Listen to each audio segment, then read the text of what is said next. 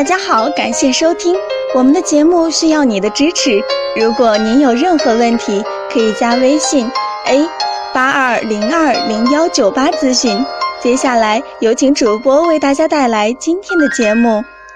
有位患者留言道：“我以前一直有扫泻的情况，这段时间好像病情又加重了，我想吃一点性药缓解一下，不知道什么样的性药最好使呢？”根据你说的这种情况。